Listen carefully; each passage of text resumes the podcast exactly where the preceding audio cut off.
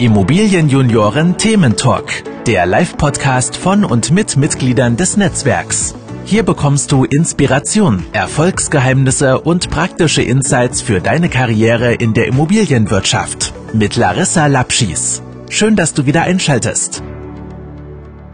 Ich heiße euch ganz herzlich willkommen zu einer neuen Podcast-Folge der Immobilienjunioren. Heute haben wir wieder unseren Lieblingsnotar aus Hamburg zu Gast im Podcast. Treue Zuhörerinnen und Zuhörer werden ihn schon kennen. Es ist wieder Jan Hupka. Jan, herzlich willkommen. Hallo Larissa, ich freue mich sehr, wieder dabei sein zu dürfen. Das ist jetzt ein gutes Jahr her, dass wir schon mal eine Folge gemacht haben. Ich freue mich, dass das wieder geklappt hat und ja, bin treuer Hörer und freue mich jetzt wieder dabei zu sein. Ja, sehr schön. Danke dir. Ja, es gibt mit Sicherheit neue Themen, die wir besprechen sollten. Aber vielleicht die, die, die erste Podcast-Folge mit dir noch nicht gehört haben. Was machst du in deinem beruflichen Alltag? Genau, also Notar in Hamburg hast du ja schon eingeführt. Notare machen ja grundsätzlich alles, was so notariell anfällt. Bei mir ist aber ein ziemlich klarer Fokus auf die immobilienrechtlichen Themen. Ich habe viele Bauträger, Projektentwickler in der Mandantschaft und, und die betreue ich dann vom Ankauf, Aufteilung, Verkauf der einzelnen Einheiten, Neubauprojekte aber natürlich auch die ganz klassischen Ersttäter, die mit einer kleinen Wohnung mal anfangen und sich steigern.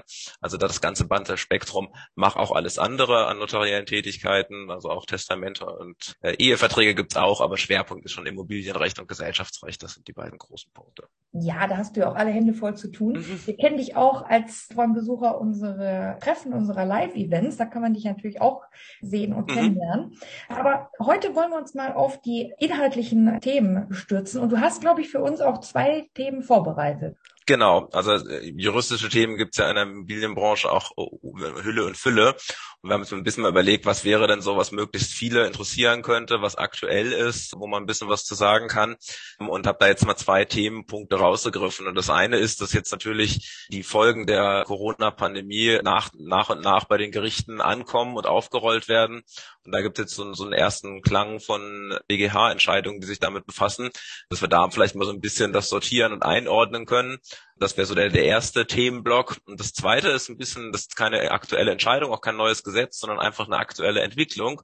Und das sind die Immobilienteilverkäufe. Das ist ja momentan in aller Munde, gibt viele Medien, die darüber berichten, eine Reihe von Anbietern, die das intensiv bewerben. Und das wollten wir uns vielleicht im zweiten Themenblock mal anschauen.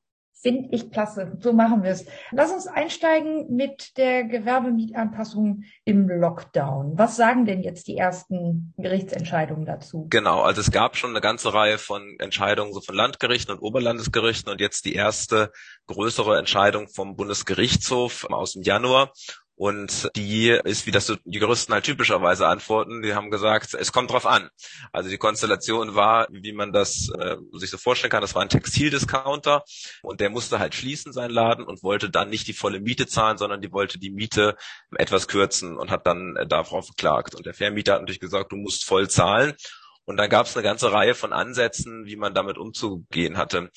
Das Gesetz hat dazu nicht viel gesagt. Der Gesetzgeber hatte gleich am Anfang der Pandemie so eine Übergangsregelung geschaffen und immerhin gesagt, man kann nicht jemandem kündigen, wenn er normaler, wenn er nicht die Miete eine Weile nicht zahlen kann. Das ist ja normalerweise schnell ein Kündigungsgrund. Wenn ich drei Mieten nicht gezahlt habe, kann ich relativ schnell gekündigt werden.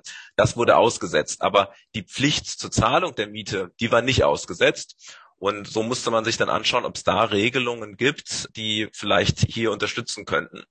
Und die Gerichte in den Vorinstanzen, die hatten so verschiedene Möglichkeiten überlegt. Die hatten gesagt, Mensch, lass uns das doch 50-50 teilen. Das kommt doch weder aus der Risikosphäre des Vermieters noch aus der des Mieters. Könnten doch damit annehmen und haben dann so pauschal gewisse Prozentsätze als Abschlag genommen. Zum Beispiel, wenn der jetzt Click und Collect machen konnte oder irgendwie sowas, dann sind es nicht nur 50 Prozent, sondern dann vielleicht nur noch 40 Prozent, die er weniger zu zahlen hat. Und so hatte man versucht, sich das ein bisschen daran zu robben. Und das hat der BGH jetzt aber so schematischen Lösungen gesagt, das würde nicht funktionieren, sondern man muss sich ganz genau den Einzelfall, den einzelnen Vertrag angucken. Da gibt es so eine Norm im bürgerlichen Gesetzbuch, Paragraph 313 BGB, da geht es um die Störung der Geschäftsgrundlage. Also wenn quasi das, was allgemein nach dem Verständnis beider so Grundlage des Vertrags ist, wenn das grundlegend gestört ist, dann muss man vielleicht über eine Anpassung des Vertrages nachdenken. Und genau das hat der BGH in dem Fall gemacht. Ja, das stelle ich mir auch in der Praxis krass vor, wenn du für jeden Mieter individuell festlegen musst, wie viel Geschäft konnte er noch machen und so. Das wäre ja auch Wahnsinn. Das ist auch nicht allgemein zu standardisieren, aber so wie es jetzt war, hat es zu der Schwierigkeit geführt, dass halt der Vermieter konnte sich relativ einfach auf den Standpunkt stellen, naja, ich habe einen Mietanspruch in Höhe X, das steht im Mietvertrag. Der hat dann da irgendwie einen Zwei-Seiten-Schriftsatz rausgeschickt und der Mieter musste allerdings nachweisen, warum es in dem Fall für ihn unzumutbar ist, die volle Miethöhe zu zahlen. Und musste da halt alle Faktoren, die es irgendwie gibt, mit, mit einbeziehen und hat die dann aufgelistet. Also das war dann eher ein 20-seitiger Schriftsatz darzulegen, warum das zu viel zu zahlen ist. Und da gibt es eine Reihe von Kriterien, die angeführt wurden. Klar gab es dann auch häufig so dieses David gegen Goliath-Argument, wie es in einem Beitrag schön genannt wurde. Das ist der arme kleine Gastronomiebetrieb und der steht jetzt dem großen, bösen Immobilienunternehmen gegenüber. Der arme Kleine kann das doch gar nicht stemmen. Da hat der BGH aber gesagt, das ist natürlich als solches kein Argument. Das kann es nicht sein, sondern man muss sich schon wirklich den Einzelfall angucken und schauen, was ist das für ein Geschäft? Wie hoch sind die Ausfälle? Kann ich das irgendwie abfangen? Kann ich das die Immobilie vielleicht anders nutzen? Gibt es da Möglichkeiten, das durch Online-Geschäft aufzunehmen? Abzufedern. Und all diese Kriterien musste der Mieter darlegen, was da, was da seinen Schaden mindern könnte. Und ganz interessant, was dann auch bald die Überleitung zum nächsten Thema dann ist, er muss auch alles getan haben, um den Schaden zu vermeiden. Zum Beispiel halt irgendwelche Corona-Hilfen zu beantragen. Gibt es irgendwelche Versicherungen, die er abgeschlossen hat? All diese Sachen musste der Mieter auch ins Spiel bringen und musste die gemacht haben, wenn er das nicht gemacht hat. Und er hätte sich da, da gab es ja so Unterstützungshilfen eins bis vier und so. Und wenn er das nicht gemacht hat, dann hat er eben keine Möglichkeit gehabt, das zu kürzen.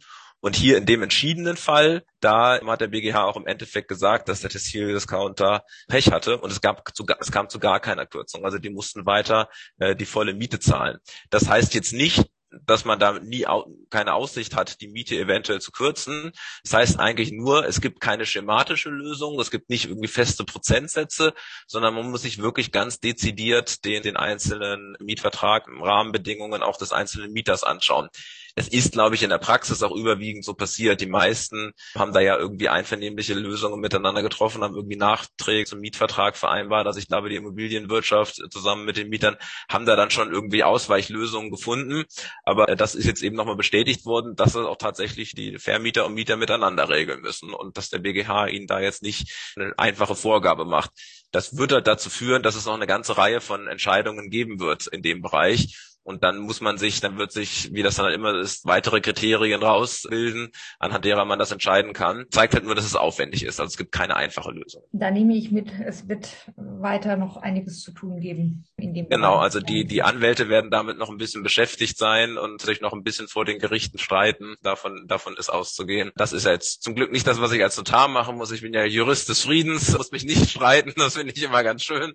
Aber für die Anwälte ist da noch ein bisschen was zu tun. Genau, die werden dann noch einiges. Wahrscheinlich auch für den äh, nächsten Aspekt der Versicherung. Du hattest es gerade schon angesprochen. Einige Betriebe hatten sich ja bei gegen Betriebsschließungen. Genau. Versichert. Genau, das sind diese Betriebsausfallversicherungen. Das haben relativ viele, also gerade so Gastronomien und so haben das abgeschlossen.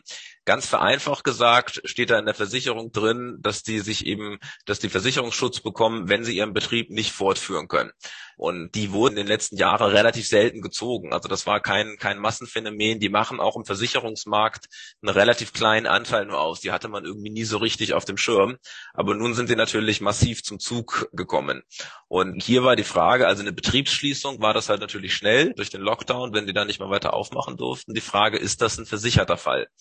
Man kann sich jetzt so den durchschnittlichen Mieter vorstellen. In dem vom BGH auch im Januar entschiedenen Fall war das ein Gastwirt, der gesagt hat, Mensch, ich habe doch genau für diesen Fall habe ich doch eine Versicherung abgeschlossen. Der sollte das Einzige machen, den Betriebsausfall absichern. Und jetzt habe ich einen Betriebsausfall, jetzt muss doch die Versicherung eingreifen. Da kommt es dann auch drauf an, aber da hat der BGH ein bisschen klarer Kante gezogen und sich den Versicherungsvertrag mal im Detail angesehen. Und da standen ganz, ganz viele Tatbestände, auch Krankheiten und Infektionsmaßnahmen und so drin, die bei denen die Versicherung greift. Und Covid-19 oder SARS oder wie auch immer man es nennen möchte, war explizit nicht genannt. Also ein ganz detaillierter Katalog, aber im weiteren Sinne die Corona-Geschichte war eben nicht aufgeführt. Und daraus hat der BGH geschlossen, nee, also wenn, wenn ich schon so einen detaillierten Katalog mache und das explizit nicht aufführe, dann greift die Versicherung nicht und hat deswegen auch gesagt, im Einzelfall äh, hat die Versicherung hier nicht eingeschritten und der Gastwirt ist auf dem Schaden selber hängen geblieben und konnte das Geld eben nicht bekommen. Da kann man natürlich fragen, also jetzt irgendwie wertungsmäßig, ob das ist das fair oder ist das nicht fair? Mensch, wenn man darüber im Zweifel hat er hat er das Kleingedruckte seines Versicherungsvertrags nie durchgelesen, sondern sich von seinem Versicherungsmakler sagen lassen, Mensch, ist doch sinnvoll, wenn du mal für den Betriebsausfall dich abs absicherst. Aber da hat halt keiner dran gedacht und der BGH hat hier gesagt, nee, das ist, wenn ich einen eindeutigen Katalog habe, keine Chance. Das heißt, wenn man in der, in der Situation wäre, also müsste man sich eben mal seinen Versicherungsvertrag anschauen. Die sind nicht hundertprozentig identisch. Dass da jetzt die SARS-Geschichten drin erwähnt sind, ist wahrscheinlich eher unwahrscheinlich, aber vielleicht ist es ja auch kein abschließender Katalog. Also auch da lohnt sich dann ein Blick in die einzelnen Versicherungsbedingungen. Nur wenn da mehrere explizit aufgeführt sind, dann muss ich sagen, habe ich Schwierigkeiten, einen Anspruch gegen die Versicherung zu bekommen. Und dann werde ich auf meinem Schaden wohl selber sitzen bleiben. Also besser wäre da in dem Falle gewesen, wenn allgemein von Pandemien gesprochen worden wäre. Genau, das gibt es auch im Einzelfall, wenn man das so generell fassen, fassen würde oder wenn, wenn aufs allgemein aufs Infektionsschutzgesetz abgestellt werden würde. Das ist ja die gesetzliche Grundlage für diese ganzen äh, Lockdown-Maßnahmen gewesen. Wenn da einfach drinstehen würde, Betriebsschließung wegen Maßnahmen nach dem Infektionsschutzgesetz und dann nicht noch eine detaillierte Aufführung, dann hätte ich wiederum Anspruch haben können hier war es jetzt leider in dem Fall so, dass das detailliert aufgelistet war und so ist es, glaube ich, in den meisten Versicherungsbedingungen. Also da muss ich schauen, was ich für einen Vertrag habe. Im Zweifel wird es durch das Urteil schwieriger, gegen die Versicherung vorzugehen. Und wie sieht es aus mit Hilfen vom Staat oder Entschädigungen vom Staat wegen Betriebsschließung? Genau, da gibt's ja, hatten wir angesprochen ganz kurz, eine ganze Reihe von Unterstützungsmaßnahmen, die der Staat gewährt hat, Überbrückungshilfen, also da gab's ja dann explizite Zuschüsse, wir haben ja in Deutschland das Kurzarbeitergeld, also da gibt's ja schon einen ganzen Instrumentenkasten von Möglichkeiten, die der Staat gewährt hat die mussten dann die Mieter ja auch alle geltend machen, also die, die Gewerbebetreibenden haben sie auch gemacht. Jetzt war es aber so, dass ein Hotel äh, mit Restaurantbetrieb in Land Brandenburg hat gesagt, da die Maßnahmen reichen ja nicht mehr ansatzweise aus. Das ist irgendwie für das, äh, die, die Zuschüsse, die wir da bekommen haben, die sichern uns für ein paar Tage den, den entgangenen Gewinn ab. Aber wir mussten über Monate schließen, also haben wir ja keine Chance, damit weiterzuarbeiten. Und die haben dann versucht, äh, sogenannte Staatshaftungsansprüche geltend zu machen. Also das sind Ansprüche gegen den Staat, weil der Staat irgendwas gemacht hat, wodurch jemandem ein Schaden entstanden ist und den, auf den ich mich dann berufen kann, dass mir der ersetzt werden muss vom Staat. Und äh, da hat der ähm, äh, das Bundesgerichtshof, der ist auch hierfür zuständig, die Entscheidung ist relativ frisch, die ist erst im, am 17. März erlassen worden, hat da auch relativ klar gesagt, hier gibt es keinen Anspruch gegen den Staat. Der hat sich das Infektionsschutzgesetz dazu auch mal angesehen und da steht keine Grundlage drin, keine Anspruchsgrundlage, warum der, der Gastwirt hier einen Anspruch haben sollte. Und dann könnte man alternativ überlegen, gibt es sonstige, also aus allgemeinen Wertungsgesichtspunkten? Und da hat der BGH schon angedeutet, naja, wenn der Staat Maßnahmen ergreift und dadurch entstehen Schäden und er macht überhaupt nichts, um die Schäden abzumildern, dann könnte es schon einen Anspruch geben. Aber hier gab es ja gerade die Unterstützungsmaßnahmen, Unterstützungsgelder, es gibt das Kurzarbeitergeld. Das heißt, der Staat ist ja tätig geworden. Es gibt keinen Anspruch darauf, dass mir mein Schaden vollständig ersetzt wird. So einen Anspruch gibt es leider nicht, sondern es gab staatliche Maßnahmen, seien die jetzt ausreichend oder nicht, hat er offen gelassen, aber gesagt, weil es welche gab und es gibt keine explizite Anspruchsgrundlage im, im Infektionsschutzgesetz. Deswegen hat er gesagt, hier im Endeffekt kein Anspruch gegen den Staat. Genau. Mhm. Also im Ergebnis klingt das ein bisschen ernüchternd. Ja, also das ist nicht ganz, nicht ganz angenehm, weder für die, für die Mieter, die Gewerbetreibenden, noch für die Vermieter. Und das führt halt im Endeffekt dazu, dass auch die Immobilienbranche damit davon sehr betroffen wird. Die muss es letztlich zum Teil zumindest aus, auslöffeln, die Suppe, die da, der auch immer eingebrockt hat. Weil wenn man, man muss ja klar machen, es gibt, es kann einen Anspruch auf Anpassung des Mietvertrags geben. Das war ja unsere Ausgangsentscheidung. Und wir müssen uns anschauen, im Einzelfall hat der Mieter Möglichkeiten, sich anderweitig Ersatz zu holen. Und bei dem anderweitigen Ersatz haben wir gesehen, also Versicherung funktioniert nicht, der Staat macht nur diese Überbrückungshilfen und sonst gibt es auch nicht wirklich viele Möglichkeiten, Ersatz zu bekommen. Das heißt, letztlich bleibt es im Verhältnis Mieter-Vermieter. Und da, auch wenn es in dem Ausgangsfall so war, dass keine Anpassung dazu kam, wird es auf jeden Fall Fälle geben, wo der Mieter auch einen Anspruch darauf hat, dass der, dass der Mietzins gekürzt wird. Das heißt, die Immobilienbranche wird gehörigen Anteil an der, an dem Schaden mittragen müssen. Und da auch einige, werden einige Lasten auf ihn zukommen. Ist vielleicht für den einen oder anderen Hörer auch relevant, wenn er sagt, entweder jetzt beruflich, weil man irgendwo angestellt ist oder weil man ein kleines Mehrfamilienhaus hat, wo unten so eine Gewerbeeinheit drin ist. Wenn da ein Restaurantbetrieb oder so dicht machen musste eine Weile, ist nicht ausgeschlossen, dass man da selber auch mit ran muss. Mein Eindruck ist, dass viele Anpassungen getroffen wurden, dass die sich häufig ganz gut geeinigt haben. Insofern ist jetzt nicht die böse Immobilienunternehmer, die da sagen, wir lassen die armen Mieter darauf sitzen. Aber wenn es existenzbedrohend ist, dann hört der Spaß natürlich auf. Und es ist ja auch nicht so, dass es nur die großen äh, Großunternehmer oder riesigen Hotelketten gibt, denen die Immobilien gehören, die sagen, komm, das ist für mich kein Problem, ob die Miete jetzt eingeht oder nicht, sondern meine ganze Refinanzierung, die steht und fällt ja auch meine Mieteinnahmen. Es ist jetzt nicht, dass ich das alles Cash vorfinanziert habe, sondern unter Umständen bin ich darauf angewiesen, dass da die Mieteinnahmen reinkommen. So ist es, ja. Ja, hoffen wir, dass das so schnell nicht wieder passiert und dass es jetzt irgendwie wieder normal weitergeht. Ich glaube, mit der Vergangenheit gibt es noch jetzt genug zu bewältigen aus den letzten Jahren. Nichtsdestotrotz hat sich ja auch etwas Neues herausgebildet. Und da bin ich ganz gespannt, welchen Trend du uns ja heute nochmal vorstellen möchtest. Ja, also das zweite Thema, das ist in der Tat nicht, nicht nach hinten blickend mit irgendwelchen Gerichtsentscheidungen, was irgendjemandem schlecht geht, sondern eher zukunftsorientiert. Es geht so um neue Vertragsgestaltung. Ist vielleicht schon mal dem einen oder anderen aufgefallen. Man trifft das häufig irgendwelche Plakate oder sowas, wo eine ganze Reihe von neuen Playern ein neues Immobilienmodell bewerben. Engel, Völkers, Liquid gibt es, Heimkapital oder Wertfaktor. Das sind, glaube ich, so die größten Anbieter. Und die bieten das vereinfacht gesagt die Möglichkeit, dass man seine Immobilie teilweise verkauft, aber drin wohnen bleibt und dann eine Art Nutzungsentschädigung dafür zahlt. Und die werben halt, also haben so witzige Werbeslogan, womit die damit umgehen, also dass, dass, dass das Wohnen neu gelebt wird. Ich kann meine Immobilie verrenten lassen. Das sind so die Werbesprüche. Wie treffend die sind, gucken wir uns gleich mal an. Aber das wird momentan eben massiv beworben. Medien berichten auch relativ viel. Und auch im Notariat schlägt das jetzt immer mehr auf, dass da die Nachfrage steigt. Und deswegen habe ich mich damit jetzt auch mal ein bisschen intensiver befasst und mir diese Verträge mal angeschaut. Und hast du da schon potenzielle Kundinnen und Kunden kennengelernt, die das dann auch umsetzen mhm. wollen? Ja, also da gibt's die Nachfrage scheint echt groß zu sein. Die, die klassische Konstellation sind eher etwas ältere äh, Menschen, so typischerweise ab 55 Jahren. Und die klassische Situation ist, die haben eine Immobilie, die denen gehört, und die haben aber nicht wahnsinnig viele weitere liquide Mittel und auch keine unglaublich hohe Rente. Das ist so die Ausgangssituation. Und bei denen äh, kommt dann irgendwie der Wunsch auf, dass die Kapitalbedarf haben das ist dann ganz unterschiedlich. Entweder weil die sagen, ich möchte mir irgendwelche Luxusreisen gönnen oder ich möchte einen schönen Lebensstandard haben. Manchmal aber auch sowas, dass sie sagen, ja, wir müssen jetzt unsere Immobilie fürs Alter herrichten. Wir müssen da die Türen verbreitern. Wir müssen das behindertengerecht ausstatten. Das kostet relativ viel Geld. Das haben wir nicht so da. Und woher sollen wir das Geld kommen? Und das ist so ein, die, die Zielgruppe, vereinfacht gesagt, an, an die sich das richtet. Also ich habe eine Immobilie idealerweise abbezahlt oder nur noch ein bisschen beschuldet, aber ich habe wenig liquide Mittel.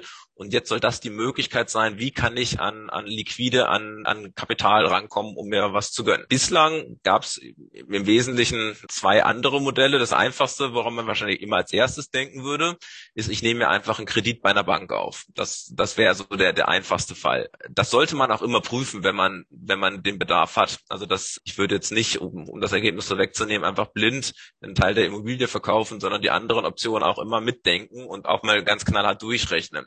Und also das einfachste wäre eben, ich nehme ein Darlehen bei einer Bank auf und kann ja dann meine Immobilie mit einer Grundschuld, also als Hypothek, quasi als Sicherheit hingeben und kriegt dadurch dann auch häufig ganz gute Zinskonditionen, weil die, weil die Bank ja eine Sicherheit hat.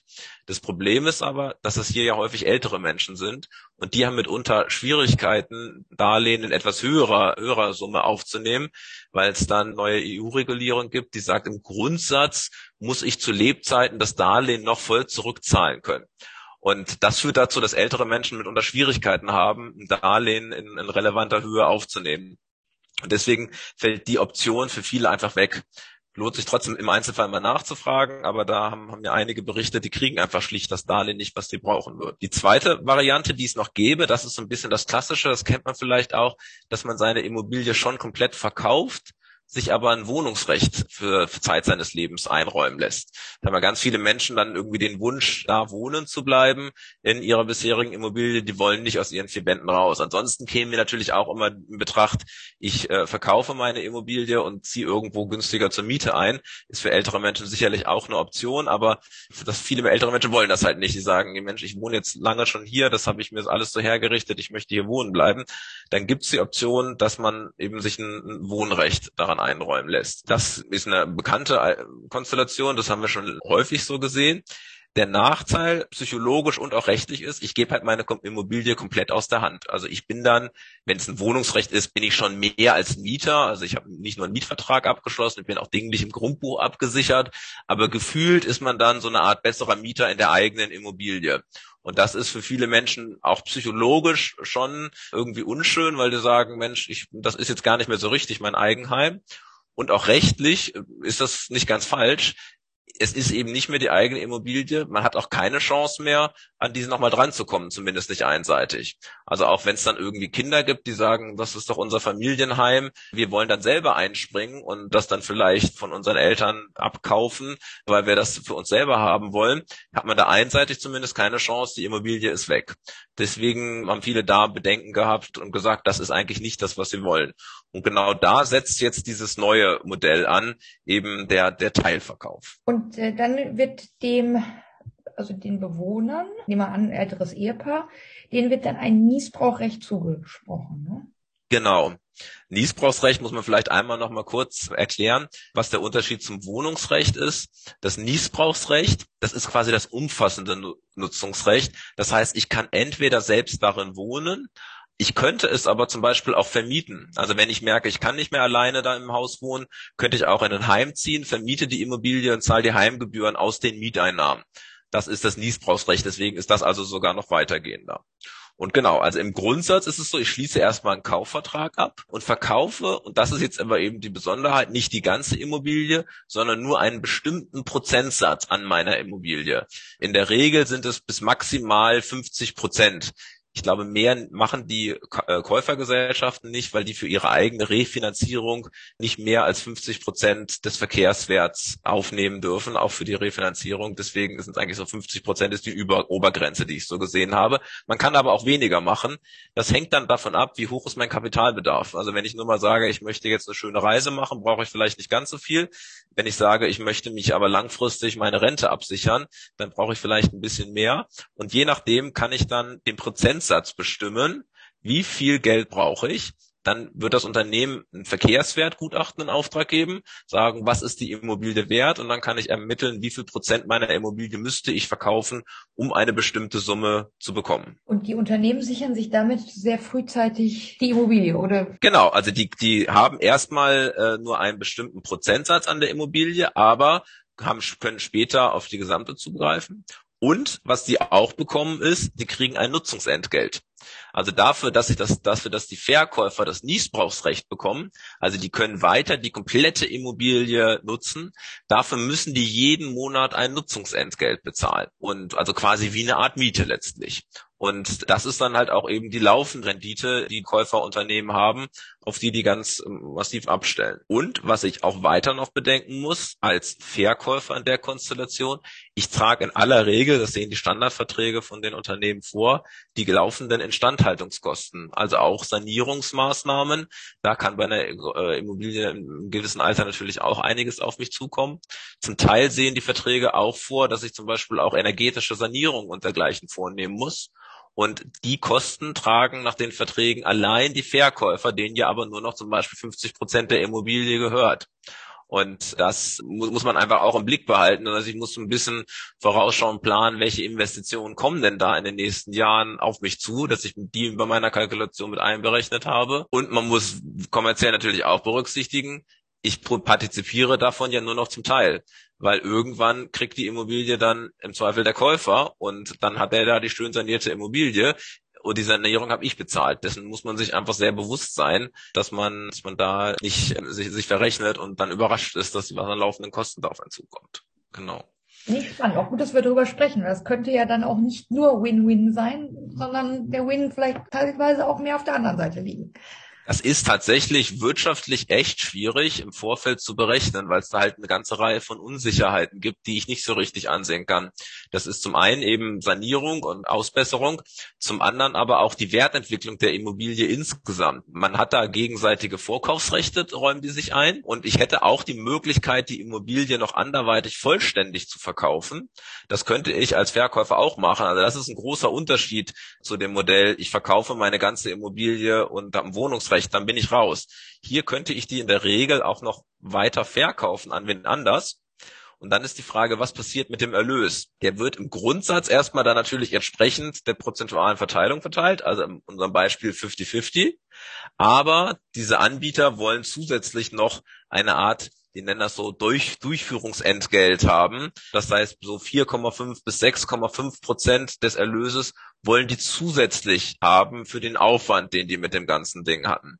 Und äh, das muss ich halt auch berücksichtigen. Das heißt, ich kriege dann eben nicht 50 Prozent des Verkehrswertes, sondern noch gewisse Abzüge. Manche sehen dann sogar noch eine Absicherung dafür vor gegen Wertverlust der Immobilie. Die wollen auf jeden Fall das eingesetzte Kapital wieder rausbekommen, um ganz sicher zu sein, dass sie nicht am Ende draufzahlen. Das muss ich natürlich auch mit einberechnen das ist natürlich nicht ganz einfach, wenn man ehrlich ist. Ne? Also das, die Wertentwicklung der Immobilie zu berücksichtigen, die voraussichtlichen Sanierungskosten zu berücksichtigen, ähm, das musste ich alles einstellen und dann eine Vergleichsrechnung machen.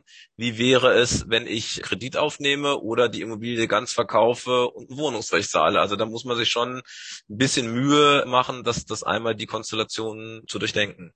Und was ich auch nochmal spannend finde, es muss doch dann eigentlich, wenn ich einen Teilverkauf mache, dann brauche ich auch geteiltes Grundbuch. Da muss ich ähm, doch eigentlich die Immobilie aufgeteilt haben, oder nicht? Nee, das ist nur der Miteigentumsanteil. Also da steht dann in einem Grundbuch drin, das äh, Eigentümer ist Herr Müller und die XY GmbH zu jeweils 50 Prozent. Also ich muss das nicht rechtlich noch vorher aufteilen. Das, äh, das ist zum Glück nicht erforderlich. Das ist so wie wenn ein Ehepaar eine Immobilie zu je einhalb gehört. Das ist letztlich auch nicht anders. Das ist ja dann auch eine einheitliche Immobilie, die denen nur gehört. Aber der Punkt, den du ansprichst, der ist da schon ganz, ganz richtig. Das ist natürlich eine andere Situation, als wenn ich einfach meine Immobilie verkaufe. So der ganz klassische Fall, der eine will die Immobilie, der andere will das Geld haben. Das ist dann nach, wenn es normal läuft, ein paar Wochen ist die Transaktion durch und dann bin ich damit auseinander. Hier habe ich unter Umständen ein Verhältnis mit der Gesellschaft, was auf Jahre hinaus besteht und was ich auf Jahre hinaus auch regeln muss. Also das ist schon ein ganz anderer Vertragscharakter als bei einem einfachen Kaufvertrag, der ja dann doch nach, nach relativ kurzer Zeit über die Bühne gebracht ist. Man sieht das auch an diesen Verträgen. Also die sind so im Schnitt 35 Seiten lang, weil da halt unendlich viel geregelt wird. Da muss das Niesbrauchsrecht geregelt werden. Der Käufer muss in der Regel eine Grundschuld am gesamten Grundstück bestellen, also nicht nur an dem Miteigentumsanteil, den er kauft, sondern am gesamten Grundstück, muss dann aber mit seiner Bank vereinbaren, dass er nur verstrecken darf, wenn der Verkäufer mit seinen monatlichen Nutzungsgebühren in Rückstand geraten ist. Also der Käufer ist, Verkäufer ist da schon abgesichert, aber es ist natürlich auch eine komplexe Regelung und irgendwie gefühlt mir gehören noch 50 Prozent und trotzdem muss ich da eine Grundschuld auch an dem Miteigentumsanteil bestellen lassen. Das ist auch so, wo viele Leute ein Störgefühl haben. Aber das kann man sich schon vorstellen.